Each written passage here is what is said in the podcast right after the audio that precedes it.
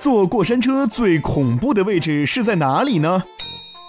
坐过山车是一个很刺激的游戏项目，深受很多年轻人的喜爱。那么，你是否知道过山车中的哪个位置是最恐怖、最刺激的呢？相信很多人都认为是第一排，然而事实却并非如此。应该说，过山车最前排的位置是最受欢迎的位置。但要说到最恐怖的位置，其实呀是最后一排。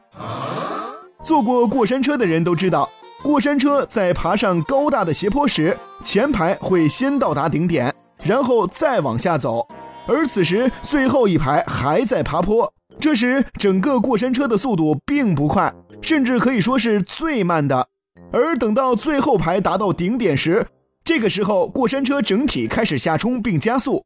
而此时前排已经下到了半坡，因此再刺激也只有半程，而真正从顶点往下强烈冲击全程的也只有最后一排。不要啊！